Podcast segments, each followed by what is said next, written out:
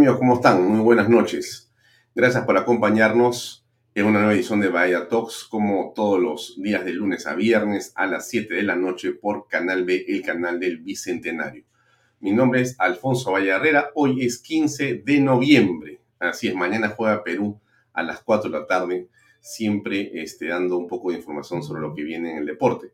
Bueno, hablemos un poco sobre varios temas del fin de semana que son realmente eh, preocupantes y que vale la pena comentar un segundo nada más. Miren, finalmente el presidente de la República, eh, en una, digamos, decisión que era esperada, pero que ha sido retrasada de una manera absolutamente incomprensible, incomprensible para quienes, digamos, estamos acostumbrados a un pensamiento casi ya yo lineal, ¿no? Porque si tú lo que estás buscando es generar un pensamiento disruptivo o una acción de, manera caótica, por cierto que lo que hace el señor Pedro Castillo y su equipo de gobierno es justamente eso, desconcertar, desestabilizar y crear un caos gubernamental. Pero lo crea el presidente de la República. No lo crea o no se crea como consecuencia de las acciones de ninguna oposición ni siquiera de la prensa, sino lo crea Pedro Castillo y sus ministros de Estado, que lo único que hacen con este comportamiento errático es contribuir, creo que a la vergüenza nacional. Eso que está en la pantalla a mi lado izquierdo es la, eh, digamos, carta de aceptación, la comunicación de la presidencia de la República del Perú, que hoy día eh, finalmente el presidente eh, se dignó poner en conocimiento de la opinión pública. No obstante, esto viene siendo arrastrado hace días. Esta situación realmente eh, de Walter Ayala González eh, es vergonzosa, desnaturaliza, eh, denigra, indigna al cargo de ministro de Estado y denigra también a las instituciones con las cuales él ha estado vinculado. Finalmente, el comunicado que está ahí ¿Qué cosa dice? No? La Secretaría de Comunicación Estratégica y Prensa del Despacho Presidencial hace conocimiento a la opinión pública lo siguiente, que el señor Walter Ayala González presentó ante el señor presidente de la República, Pedro Castillo Terrones, su carta de renuncia irrevocable al cargo de ministro de Defensa. En esa línea, el jefe de Estado aceptó la renuncia formulada y agradece por los servicios prestados a la Nación. Lima, 15 de noviembre, Secretaría de Prensa, Despacho Presidencial. Bueno, en realidad esto es eh, una prueba plena de la manera tan vergonzosa en la que el presidente Pedro Castillo maneja las relaciones con el Estado, con la opinión pública, con sus ministros de Estado inclusive. De una forma grotesca, termina hoy día en la mañana nuevamente apareciendo el señor eh, Walter Ayala González, en Palacio de Gobierno, diciendo que él sigue a cargo, que mientras no lo remuevan de su cargo, él sigue a cargo del ministerio y a cargo de eh, la este, cartera de defensa, de una manera que, como diría Carlos Galvez, que siempre está escuchando el programa, representa una payasada. Lo decimos con todo respeto, y con una, digamos, significativa indignación por la manera como se trata este tema por el presidente, poco respeto a la opinión pública, poco respeto a la opinión pública. Lo que corresponde claramente es un comunicado, perdón, lo que corresponde claramente es una resolución suprema, no un comunicado como el que estamos eh, apreciando. Gracias por el apunte, eh, Carlos Gálvez, que mira este programa siempre. Bueno, pero ahí está este, la renuncia, finalmente salió el tan mentado Walter Ayala González. Miren, a estas alturas, estamos un poco más de 100 días del gobierno de Pedro Castillo, eh, vamos casi 10 ministros de Estado que han quedado fuera, que han quedado fuera. Miren, eh, ha sido Cancillería, Interior, Energía y Minas, Defensa, Educación, Cultura, dos PCMs, etcétera hay una absoluta, eh, digamos, descoordinación, una eh, falta de previsión y una indudable falta de liderazgo del presidente Pedro Castillo para poder manejar a un grupo de personas. A esto se suma, como todos sabemos, la ausencia del presidente de los consejos de ministros. ¿Cómo se dirige al país si no se habla con los ministros de Estado, si no se sabe lo que están haciendo? Y si estos cambian, como han venido cambiando en las carteras fundamentales que hemos sabido y conocido, por la incompetencia de sus propios actores. Eso es lamentablemente lo que estamos, lo que estamos apreciando. Y déjenme simplemente comentarles algo más que pasó hoy en el Congreso de la República. Hoy se esperaba al señor eh, Pacheco. Hoy debería estar en el Congreso de la República el secretario del presidente, el señor Bruno Pacheco, secretario presidencial. Hoy dijo que no acudiría al Congreso de la República. Miren ustedes, él estuvo ayer en Panorama, en un programa de televisión, comentando a sus anchas, dando entrevistas, etc. Pero al Congreso de la República, él decidió no ir, lo comunicó a las 2 de la tarde y dijo, lo siento, yo voy a hacer uso de mi derecho de defensa y a guardar silencio. Me voy a someter a las investigaciones que me sigue la Fiscalía. No tengo nada que hablar con el Congreso de la República. Es una actitud que, por decirlo menos, es desafiante e incomprensible, ¿no? incomprensible, insisto, si tenemos un pensamiento lineal, no lo entendemos. Si creemos que lo que estamos buscando es que exista de parte del presidente eh, un poco de cortesía, un mínimo de respeto, un deseo de establecer puentes de unión y de comunicación con el Congreso, entonces seguramente nos espantaríamos. Pero si es exactamente lo contrario, esta es la línea que sigue el empleado de Palacio más cercano al presidente. Y lo hace, lo hace en coordinación y por indicación directa del señor Pedro Castillo. O sea, Pedro Castillo le ha dicho, diles que no vas a ir, que no moleste el Congreso. Con lo que lo único que estamos apreciando es que los decibeles, el volumen y la temperatura continúan subiendo. Lo que está buscando Pedro Castillo es que lo vaquen y lo va a lograr está comprando todos los tickets de la rifa. Porque estas actitudes lo único que hace es generar un clima absolutamente inconveniente. Inconveniente, digamos, para quienes no quieren la vacancia. Para quienes desde este programa muchos desde el principio, la vacancia es la salida más saludable para la democracia peruana. Estamos hasta acá del señor Castillo, de sus incompetencias. No nosotros, ¿ah? por cierto, somos un medio de este tamaño.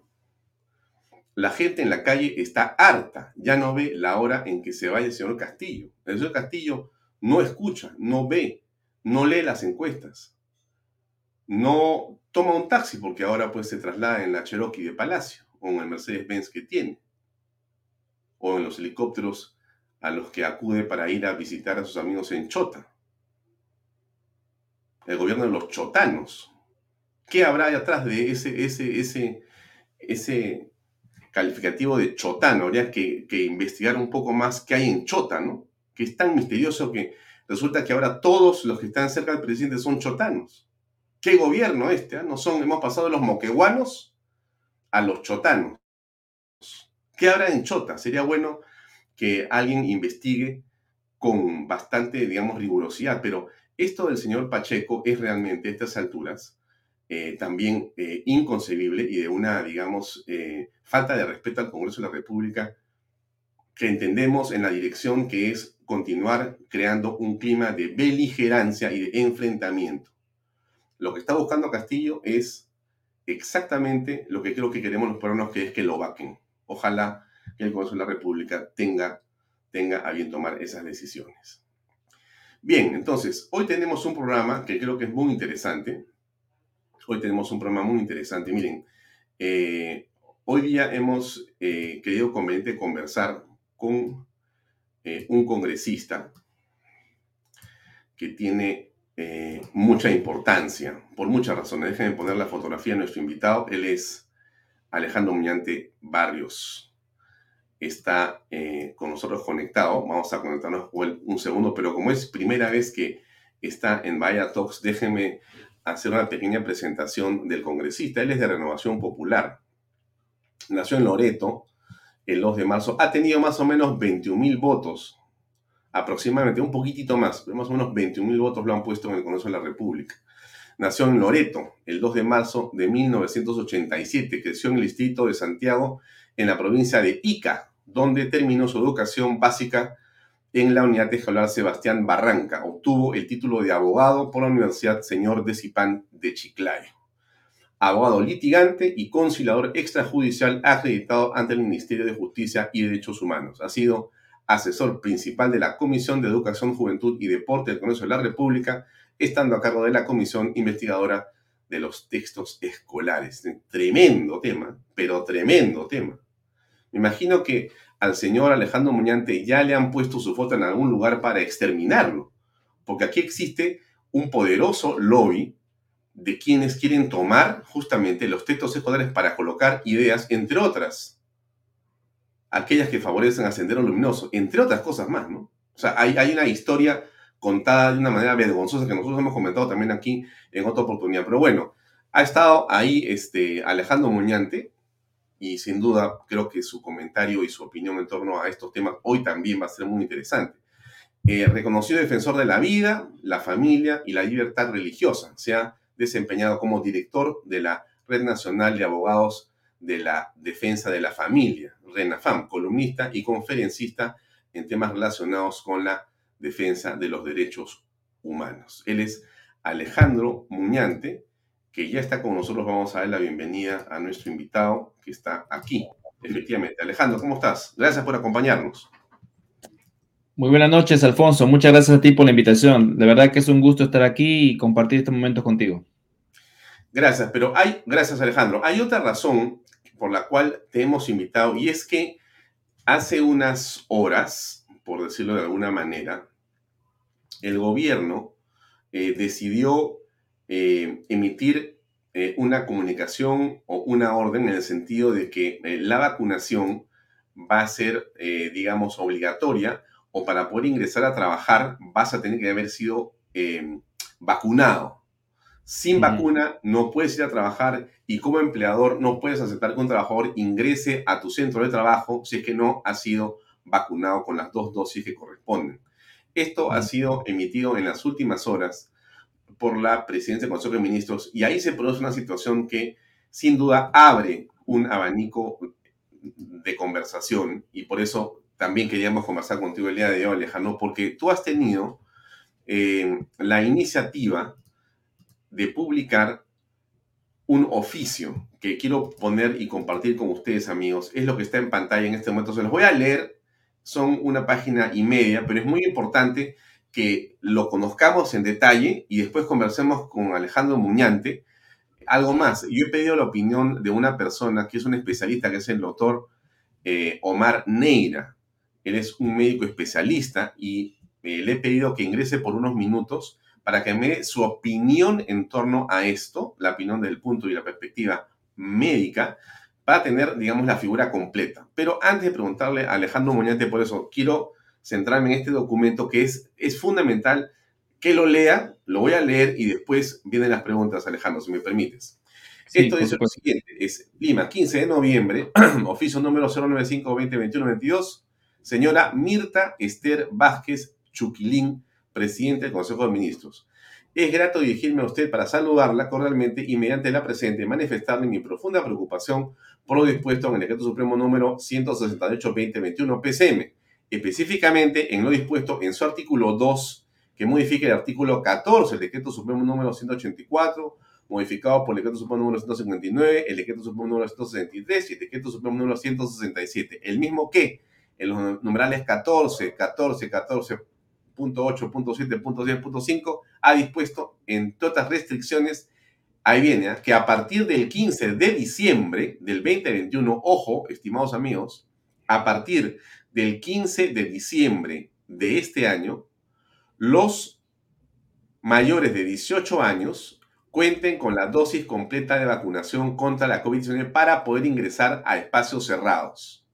Y de igual manera dispone que las pequeñas, medianas y grandes empresas solo puedan operar presencialmente si la totalidad de sus trabajadores acreditan sus dosis completas de vacunación. Ergo, es una nueva obligación tanto para el empleador como para sus empleados. Ojo lo que estoy diciendo. Es cuentan con la dosis completa, mayores de 18 años, de vacunación contra el COVID-19. Ante ello, no puedo dejar de advertirle, señora Premier, que dichas medidas restrictivas adolecerían de serios visos de inconstitucionalidad, puesto que, en primer lugar, el estado de emergencia ha sido prorrogado por decreto supremo número 167 solo hasta el 30 de noviembre, solo hasta el 30 de noviembre. Esta medida corre del 15 de diciembre en adelante. Las medidas limitativas mencionadas en el párrafo anterior entrarán en vigencia a partir del 15 de diciembre, no existiendo pues ningún marco legal que las ampare. En segundo lugar, se estaría restringiendo arbitrariamente otros derechos constitucionales no contemplados en el numeral 1 del artículo 37 de la Carta Magna, como son la libertad de conciencia y religión.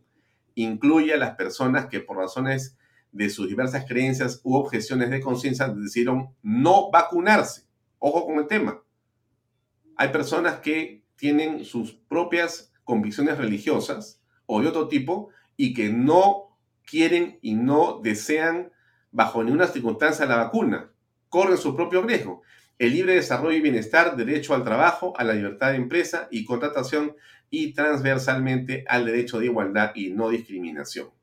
El Estado peruano estaría sustrayéndose de su función de salvaguarda la, de salvaguardar perdón, la plena vigencia de los derechos fundamentales de sus ciudadanos frente a restricciones injustificadas, abandonando los criterios de razonabilidad y proporcionalidad en las medidas adoptadas, existiendo otras vías menos gravosas para impulsar la vacunación como bonos y otros incentivos que no impliquen una obligatoriedad encubierta y que además pone en riesgo la reactivación económica en nuestro país. Termina el congresista diciendo lo siguiente. No existe ninguna justificación, al menos su despacho no lo ha detallado, que justifique estas restricciones, considerando que los jóvenes, quienes vendrían a ser los más afectados, son el grupo etario que ha presentado una mínima tasa de mortalidad y que, como se ha demostrado científicamente, la vacunación no previene los contagios, solo reduce las posibilidades de muerte. A esto le suma la alerta DIGEMIT número 162-2021, documento en el que la DGMIN comunica a los profesionales del sector salud y al público en general la información de seguridad respecto a la, escuchen ustedes, a la aparición de algunos posibles casos de miocarditis, pericarditis reportados de forma posterior a la inmunización con vacunas que utilizan las plataformas ARN mensajero ARM, sobre todo en la población joven, sobre esto último, mi despacho ha solicitado oportunamente mediante oficio tal de fecha 29 de octubre del presente al ministro de Salud que me informe sobre las acciones que está tomando a la espera de su respuesta. Todavía no hay esa comunicación. Muy bien, no continúo, me detengo ahí. Este es el tema, es un tema muy, pero muy importante. Ahora, está con nosotros, antes que hable congresista Muñante, está con nosotros el lotano Omar Neira, que quiero invitarlo a pasar eh, Omar, ¿cómo estás? Buenas noches. Alfonso, buenas noches. Gracias por la invitación. Encantado.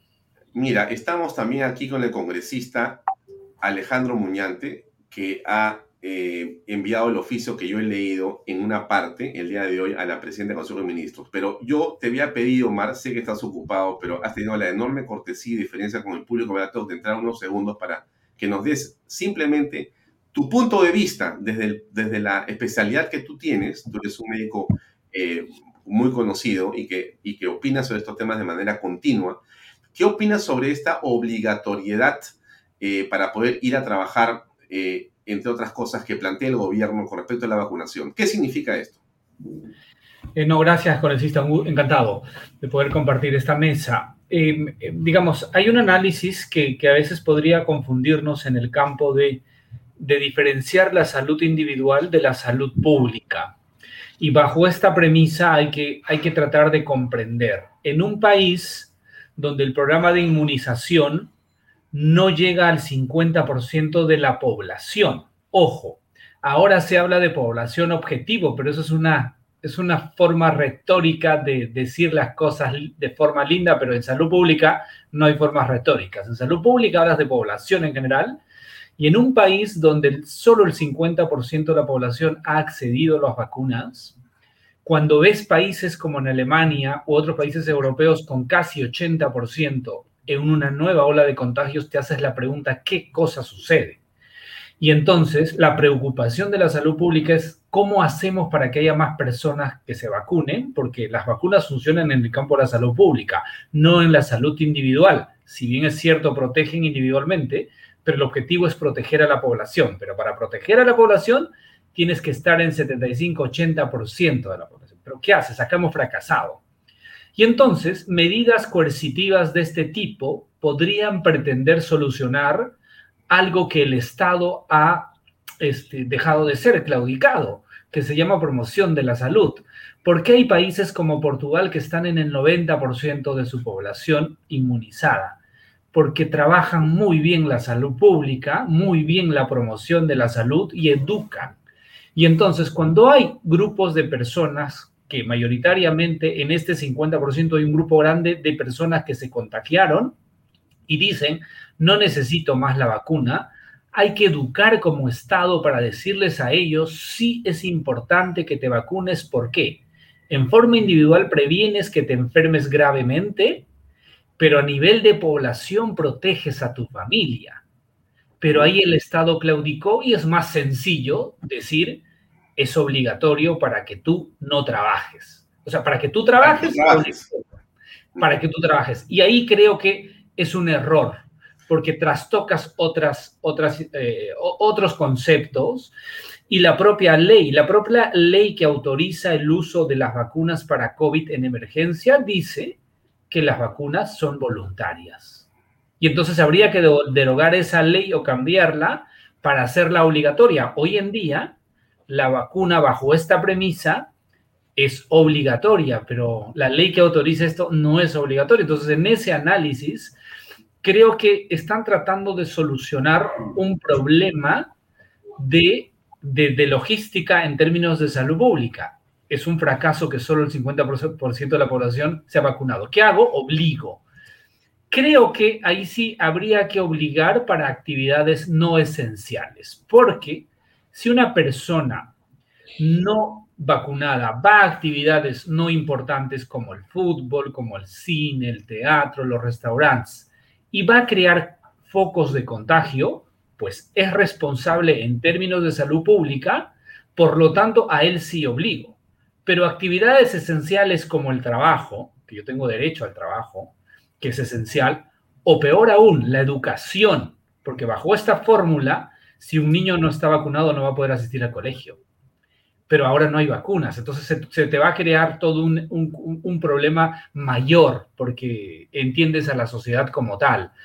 Yo soy de la opinión que sea obligatorio para actividades no esenciales, únicamente como es en otros países. Actividades esenciales no deben estar sujetas y es ahí donde todos, y el Estado en particular, debe hacer su chamba para poder explicar la importancia en términos de salud individual pero sobre todo en salud colectiva, porque cuando hablas en salud pública, en salud colectiva, el derecho, tu derecho termina cuando vas a vulnerar el otro. ¿Y cuál es el otro? El derecho a la salud.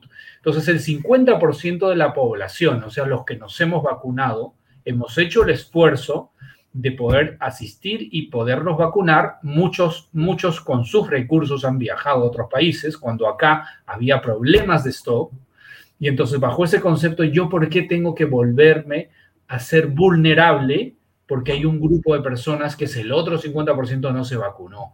Y ese análisis suele ser complejo, pero necesitamos hacer campañas de promoción que esto funciona, que las vacunas funcionan, pero no coercitivamente para actividades esenciales. ¿no? Eso es, digamos, esperando no confundir, pero he tratado de sintetizar este, este, este creo que problema logístico que se viene al Perú, porque después, ¿cómo vas a verificar quién está con las dosis correctas cuando tienes un Estado que no tiene capacidad de tener información, data real en un sistema. Cuando tú tienes el Ministerio de Trabajo, tiene un software distinto, mi, educación tiene otro, salud tiene otro, migraciones tiene otro, entre ellos informáticamente no conversan, y entonces vamos a tener cientos de miles de personas reclamando, diciendo, yo sí me vacuné, pero no estoy en la lista.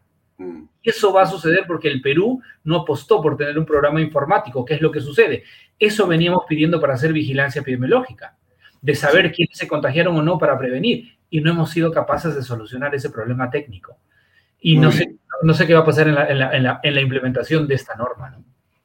Omar, muchas gracias por tu tiempo. No te quito más, sé que estás ocupado. Te agradezco nuevamente en nombre de todo Vaya Talks, la gente que nos escucha, por estar aquí esta noche unos minutos. Muy amable. No, por favor, encantado, como siempre. Saludos. Gracias. Era el doctor Omar Neira. Bien, congresista eh, Alejandro Muñante. Tengo un montón de gente opinando en este momento, eh, decenas de, mensajes entran sobre por qué sí y por qué no.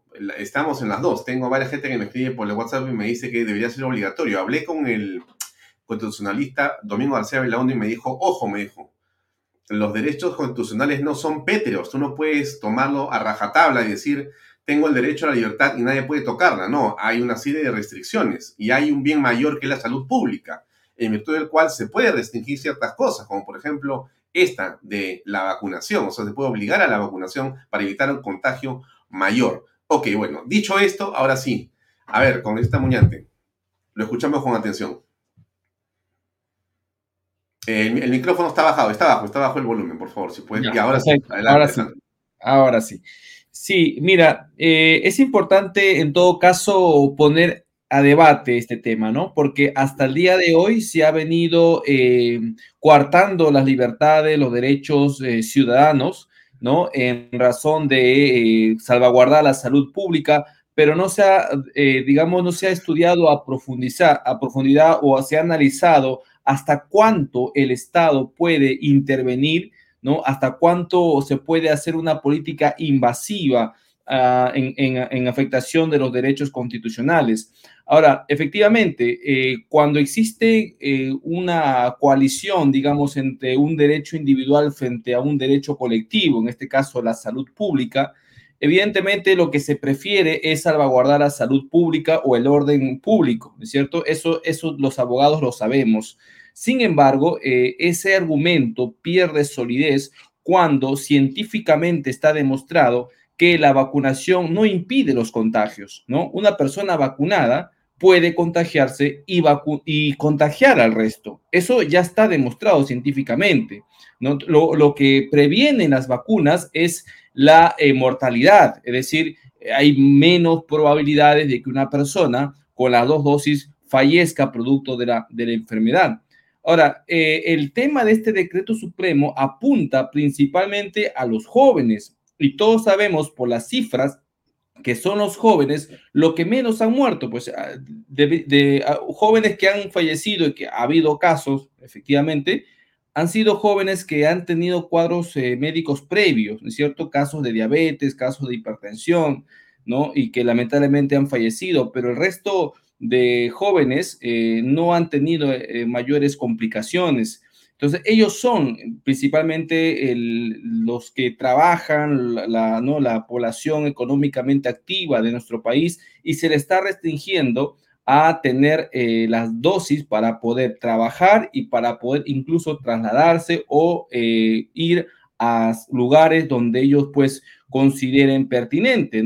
Los famosos lugares cerrados. Yo por lugares cerrados puedo interpretar que se podría tratar, por ejemplo, de una iglesia, ¿no es cierto? de un, eh, de un centro de estudios, en fin, diferentes eh, ambientes que podrían ser cerrados y que podrían estar eh, restringiendo la libertad de los ciudadanos. Ahora, evidentemente en un estado de emergencia sí existen restricciones a la libertad, como lo ha señalado el doctor García Belaunde, ¿no? Pero este, este estado de emergencia no, digamos, no avala que se restrinjan todos los derechos constitucionales, que es lo que se pretende hacer ahora. Eh, la constitución política, en su artículo 137, en el numeral 1, que es la norma que he citado en este oficio, claramente señala que en estado de emergencia lo que se restringe son los derechos relativos a la libertad, los derechos eh, a la seguridad personal, la inviolabilidad de domicilio, la libertad de reunión y de tránsito en el territorio, ¿no? Esos derechos, que son, digamos, este, una lista cerrada de derechos, son los que se restringen. No está allí contemplado el derecho a la libertad de conciencia, la libertad de religión, el derecho al, trabajo, el derecho a la libertad de empresa, a la, libre contratación. No está el derecho al libre desarrollo y bienestar. Y, obviamente tampoco el derecho a la no discriminación. Y eso es lo que está contemplando esta norma. ¿no? Porque está afectando eh, a los jóvenes, está afectando a los trabajadores, porque ahora se les impone una nueva carga a los empleadores, ¿no? Que ahora todos sus trabajadores tienen que estar 100% vacunados, ¿sí? Para poder operar de manera presencial. Esos derechos no están dentro de la gama que se podrían afectar en aras de salvaguardar la salud pública. Aquí estamos ante una norma que estaría incurriendo en vicio de inconstitucionalidad porque no se puede restringir este tipo de derechos constitucionales mediante un decreto supremo. Se necesita necesariamente una ley, por lo menos, para poder este, restringir estos derechos y decirnos y explicarnos científicamente, detalladamente, ¿Por qué es necesario este tipo de restricciones? El, decreto supremo, si uno lo analiza, en ninguna parte de su articulado o de su exposición nos hablen o nos explica por qué es necesario hacer esto. Por esa razón es que mucha gente se ha visto pues amenazada, se ha visto eh, vulnerada por este decreto supremo y están apelando a las autoridades para que defiendan su libertad. Por esa razón he solicitado a la ministra Mirta Vázquez que nos explique, ¿no? Que me explique en todo caso cuáles son esas razones, ¿no? Y, si es que efectivamente existe un test de constitucionalidad frente a esa disposición. En todo caso, será, será bueno, ¿no? Será oportuno que eh, en mérito a este oficio que yo le he mandado, dé al menos una conferencia de prensa y le explique a todos los peruanos las razones por lo cual ha emitido este decreto supremo. Lo que puede decir la primer ministro es de que, eh, como nos están informando también a través de las redes sociales, eh, hay una enorme preocupación por la gente que todavía no se ha vacunado, ¿no? Una forma de presionar. Estamos, por supuesto, de acuerdo con lo que dice el doctor Omar Neri en el sentido de que podría estar escondiendo una ineficiencia esta, esta norma podría estar eh, eh, escondiendo detrás, como no han logrado la vacunación, ¿correcto? Como no han logrado lo que se necesite, entonces la manera de obligarte es, para ir a trabajar tienes que vacunarte. Ya, entonces se va a hacer que la vacunación sea aún más, más eh, masiva. Esto podría estar ahí, ¿no? Como una razón. Sí, podrías, podría ser una de las razones por lo cual el Estado se ve obligado a, digamos, a restringir eh, más derechos de lo que le está eh, constitucionalmente permitido, ¿no? Como lo he explicado. Eh, sin embargo, creo que está fallando y, están cometiendo demasiados errores en esta estrategia. Se están tirando abajo derechos constitucionales y eso evidentemente en un Estado democrático como el nuestro es imperdonable. Lo que el Estado, si es si tan preocupado está por lograr la inmunización de la población, cosa con la que yo estoy de acuerdo, ¿cierto? Eh, lo mínimo que tiene que hacer por lo menos es eh, presentar un programa de, educación, de incentivo a la salud pública, eh, no sé, hasta yo podría hasta proponer bonos, ¿no es cierto?, para los, los jóvenes. Digamos que si se vacuna, tendrían algunos puntos en, el examen de ingreso a la universidad, qué sé yo, tal vez un taller gratuito en algún instituto. O sea, hay formas de incentivar a la población a que se vacune, ¿no? Como lo han hecho en otros países donde sin obligarlos, sin restringirle derechos, han alcanzado eh, altas cifras de vacunación. Entonces, en el país pudieron haber hecho lo mismo, sin embargo, no lo están haciendo por falta de capacidad, precisamente. Hay un tema que toca César Nureña Osorio, que nos acompaña este, por las redes sociales y que creo que es muy interesante conversarlo, eh, congresista. Mire, él dice, y al 70% de los informales, ¿qué les van a prohibir? Esto es, esto es, pero este es el meollo de toda esta conversación al final de cuentas, porque mira, ¿cómo hacemos? Siempre en el Perú se legisla solamente para una minoría. porque la mayoría no trabaja a través de una gran empresa formal. La mayoría de peruanos tienen su propio negocio informal.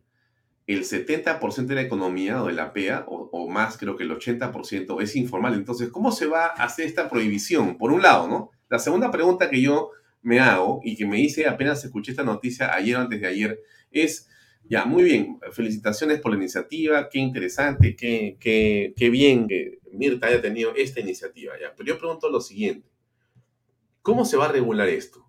¿Con un carnet? O sea, o sea, cada vez que hay una restricción, hay una corrupción. Cada vez que hay una restricción, hay una puerta abierta a más corrupción. En el país que nos alumbra, en este hermoso país que es Perú, que nos ha visto nacer a todos, conocemos perfectamente cuáles son los males. Y uno de los males es justamente la falsificación de documentos. Se falsifican hasta dólares. Perdóname, dólares, pasaporte, brevetes. Yo me pregunto, ¿no se va a falsificar un carnet de vacunación? Pregunto, ¿no? Pregunto. Ahora alguien me va a decir, es que tú no puedes pensar en que como va a haber falsificación, entonces no se deben vacunar. No, no he dicho eso. Estoy tratando de ponerme en la realidad de los hechos. ¿Qué piensas, congresista? No, efectivamente, ¿no? A ver, con respecto al tema de la informalidad, eh, sí, o sea, este, aquí se le está castigando mucho más a los formales, ¿no? O sea, mm, no, no, es, no, no es suficiente con la gran cantidad de trabas, con la gran cantidad de regulación, con la fiscalización abrumadora que hace el Estado a, nuestros eh, pequeños y, medianos empresarios, ahora se le añade un obstáculo más, una traba más, una carga más que, este, que obligar a sus trabajadores a contar con la, con la dos dosis, ¿no? ¿Y qué pasa con aquellos trabajadores que por razón de religión o de creencias, pues no quieren vacunarse? Tendrían que ser en todo caso trabajo remoto, es la gran pregunta. Y si el trabajo es 100% operativo, ¿cómo van a hacer? Van a, despedir a esos trabajadores y después, ¿qué va a suceder con los despidos arbitrarios? ¿Quién va a pagar los platos rotos de esas decisiones? los propios empresarios. Entonces, les están colocando una soga al cuello a los empresarios. O sea, eh, definitivamente esto no va en pos de eh, lograr la ansiada reactivación económica. Esto lo que está colocando es trabas precisamente, ¿no? Y estamos a puerta de campaña, ¿no? De diciembre, donde se supone que las empresas, los comerciantes eh, eh, tienen mucho más actividad, ¿no?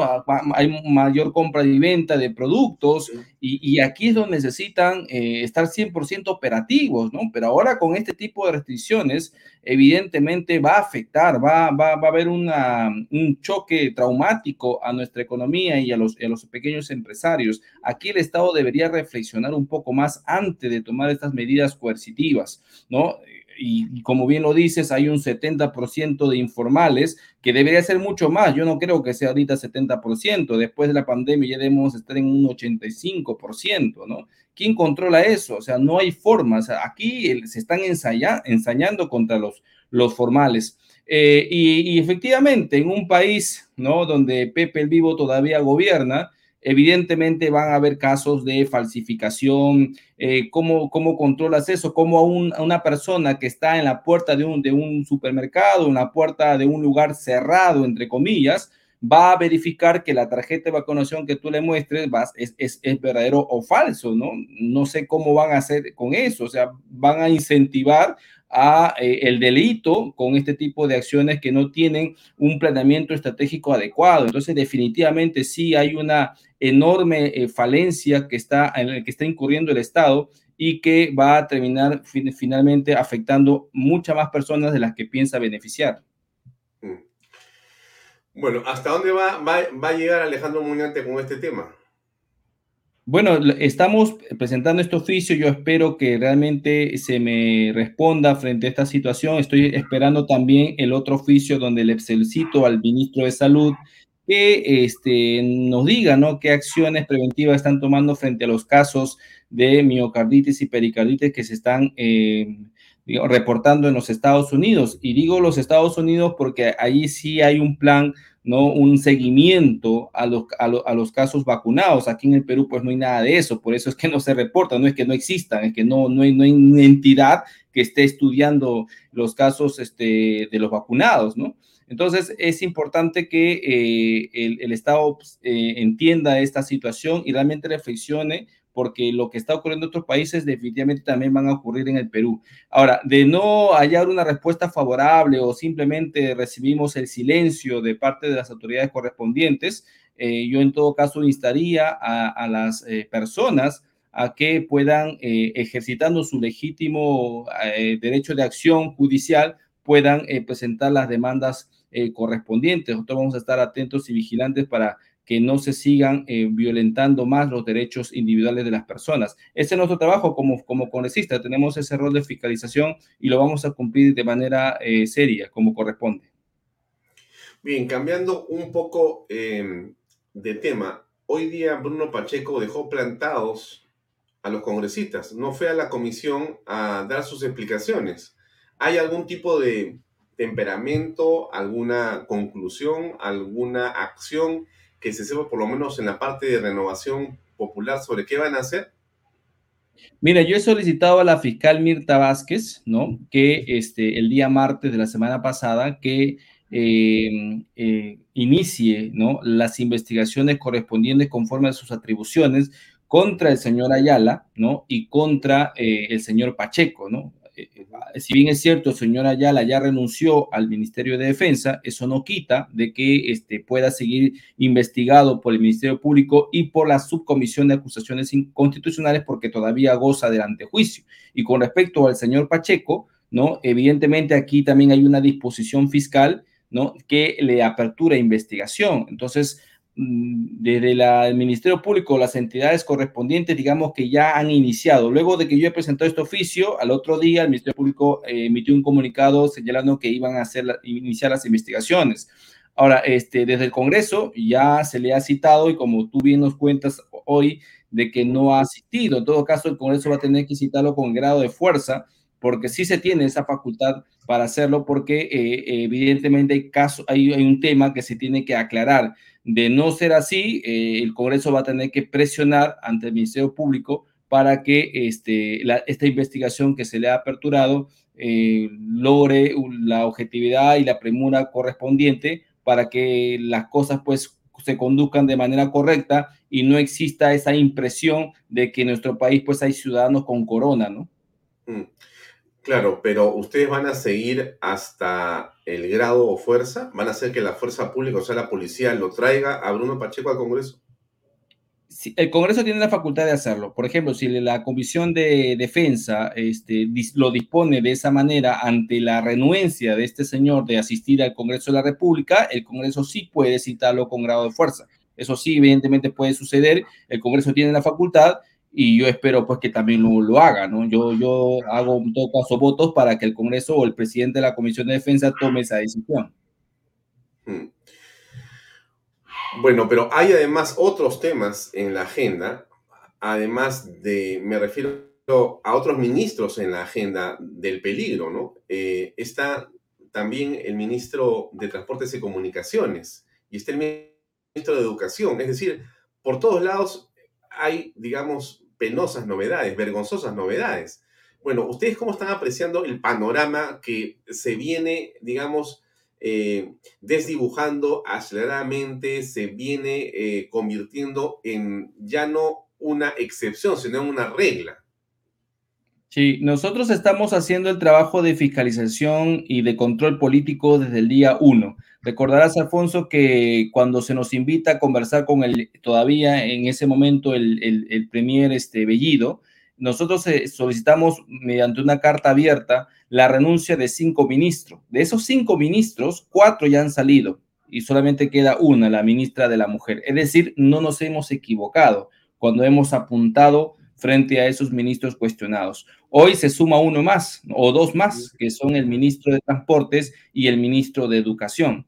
Eh, sobre ellos, efectivamente, todas están, están encendidas todas las alarmas porque son personas que no cumplen con el perfil adecuado, jamás han tenido experiencia en la gestión pública ni, ni tampoco jamás han trabajado en la cartera por lo cual han sido elegidos ministros. Entonces, hay una interpelación que está en camino con respecto al señor em, eh, Silva, ¿no? El ministro de Transportes, ya Fuerza Popular, ¿no? Este, ha presentado la moción de interpelación, al cual nosotros vamos a apoyar porque somos consecuentes, apoyamos la interpelación de la presentada por la señora Susel Paredes y apoyaremos también la, moción que presente Fuerza Popular.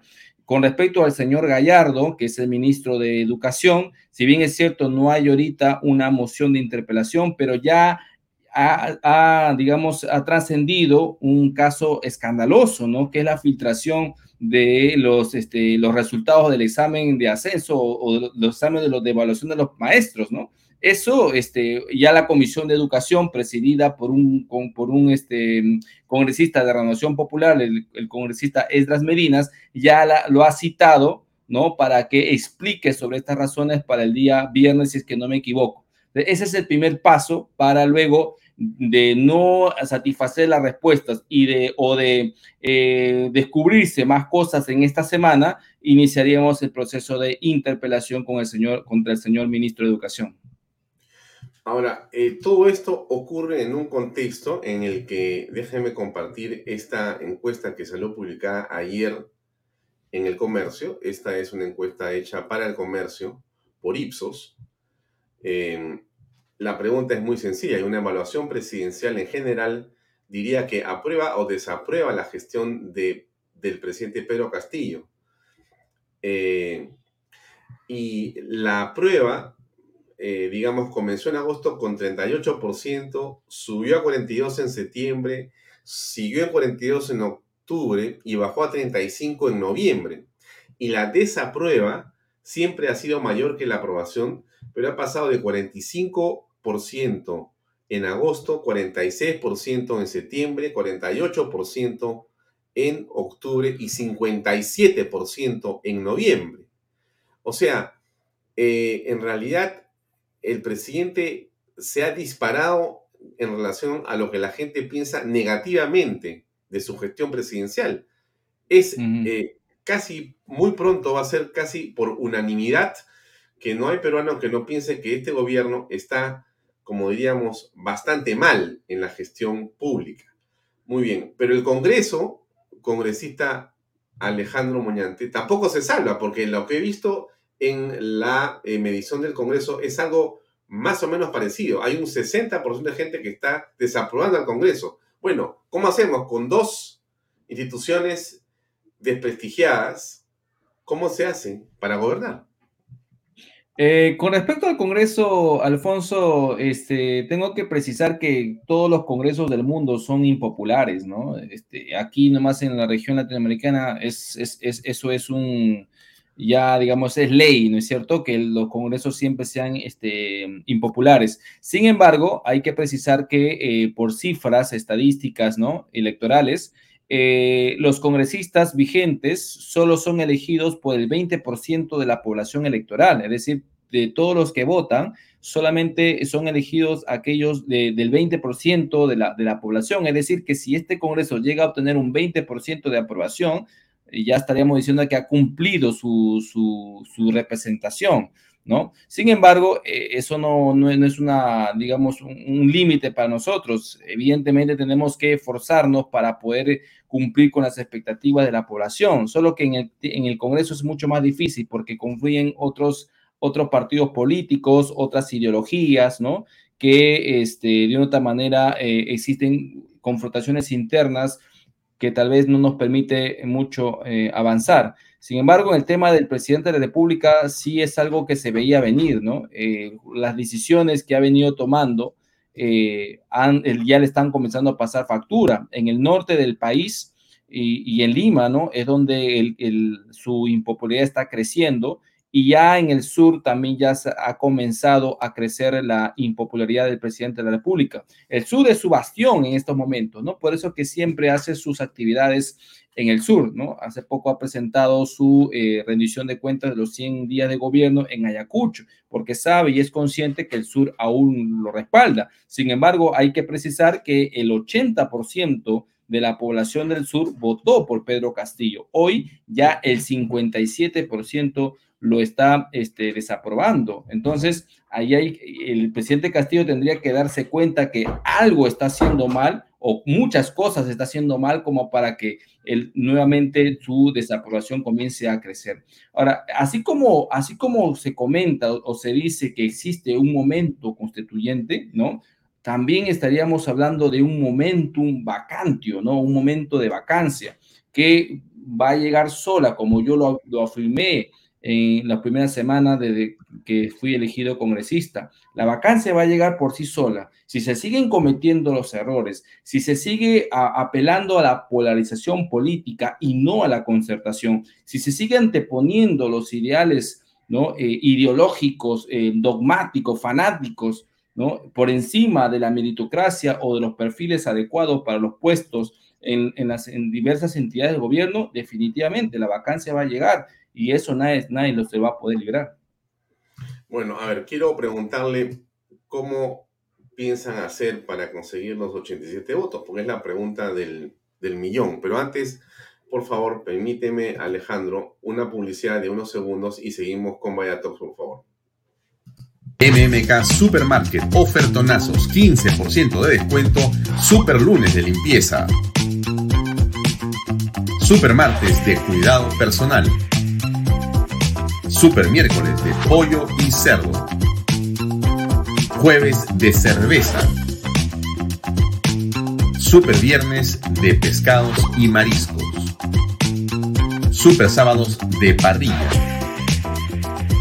Super domingos infantiles, llévate el segundo producto a mitad de precio. MMK Delivery 960 587 331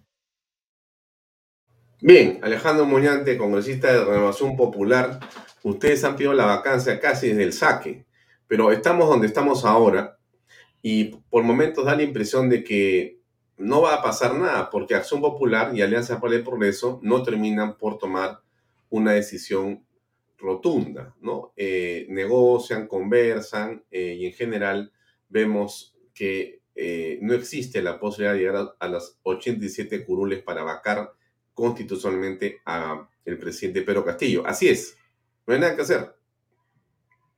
Bueno, efectivamente, estamos en un Congreso fraccionado, ¿no? Eh, donde cada grupo político tiene sus propios intereses, ¿no es cierto? Eh, tiene su propia ideología, además. Entonces, es bastante difícil en estos momentos llegar a un consenso de 87 votos, no solamente para la vacancia, sino para, por ejemplo, elegir a los miembros del Tribunal Constitucional. Yo creo que también va a ser sumamente difícil esa tarea. Aquí eh, hay, un, hay, una, hay, una, una, labor que podría hacer la población y, que sería bastante interesante que se empiece a, ejercitar desde la calle, ¿no? el pedido de renuncia de parte de la misma población al presidente Castillo va a ser fundamental para que estos congresistas que todavía no se deciden puedan realmente tomar posición frente a esta situación. En estos momentos, yo les soy sincero, no, no alcanzan los votos, no, no, no existe esa posibilidad. Eh, y mucha gente no, no entiende esto, ¿no? De los 87 votos y nos exige a nosotros que planteemos la vacancia, que planteemos la vacancia, pero si no hay agua en la piscina, pues no, uno no se puede lanzar, ¿no? Porque de otra manera sería empoderar mucho más al gobierno, ¿no? De, este, mostrar una debilidad de este Congreso y eso no, estratégicamente y políticamente no es, no es factible. Habría en todo caso que eh, presionar en esas mm, carteras eh, políticas. Como dijo un día, como lo dijo Cristo, ¿no? Los, eh, los sanos no tienen necesidad de médicos, sino los enfermos. Los que estamos convencidos de esta situación no nos tienen por qué presionar en las redes. Tendrían, les invito en todo caso irse a esas, a esas cuentas de esas bancadas que todavía no se sabe cuál es su posición al respecto. Ayer eh, Rafael López Aliaga tuvo una entrevista en Cuarto Poder y él eh, señaló que ustedes estaban organizando, entre otras cosas, una marcha importante para el día 27 de este mes, a la que invitan a todos los partidos y movimientos a que se puedan sumar. La calle tiene un valor importantísimo. Hernando de Soto dijo, eso no es importante, lo que importa son las leyes, como minimizando lo que decía el buen Porky. ¿Cómo van las relaciones con Hernando de Soto? Me parece que hasta las patas. Bueno, eh, al menos con su bancada hemos coincidido en muchas este, iniciativas, hemos eh, votado juntos en muchas leyes, eh, nos hemos opuesto juntos también a, la arremetida serronista. Bueno, al menos con su bancada nos llevamos bien, te soy sincero. Pero Alejandro, a mí, me, a mí yo me pregunto si es su bancada o ya no es su bancada, porque ayer habló de Avanza Perú. Entonces, ¿cómo es que él lanza un movimiento que se llama Avanza Perú pero él es de Avanza País, entonces no me quedó claro esa situación. ¿Cómo lo expresan ustedes? ¿O qué, has escuchado tú de los congresistas de Avanza País? Es que el señor Hernando de Soto, pues es una persona que a veces es indescifrable, ¿no? Eh, al menos eh, su bancada lo reconoce a él como su líder. ¿ah? O sea, yo cuando he conversado con mis colegas de Avanza País, eh, tienen bastante claro que él es su líder. Eh, no sé, pues, este, si el señor Hernando Soto lo tendrá claro él mismo, ¿no? No, no, no, no, no lo sé, pero al menos su bancada sí tiene claro de que él sería su líder. Ahora, este, evidentemente, Hernando de Soto siempre ha tenido una posición un poco más tenue frente a cómo combatir el comunismo, ¿no? O aquellas personas que están ahorita metidas en el poder. Eh, Rafael, por su parte, es mucho más este, directo, mucho más frontal sus opiniones son contundentes y él mm, considera de que la, la, población es la que tendría que salir a las calles para pedir la renuncia de, del impresentable o de, este gobierno tan improvisado como el del señor Castillo. Una última pregunta, este, Alejandro. ¿Han explorado la posibilidad de cambiar la ley de esa de los 87 votos para que sea menos o están un poco temerosos? Mira, yo este, estuve viendo ese tema, ¿ya? Eh, sí, hay una resolución del Tribunal Constitucional que después, pues, que salió después que vacaron al presidente Fujimori, ¿no? Con mucho menor cantidad de votos.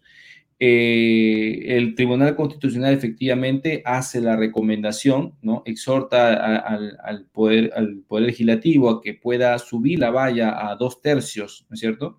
Y, bueno, eso se tomó en cuenta para la resolución legislativa que sí estableció el tema de los 87 votos.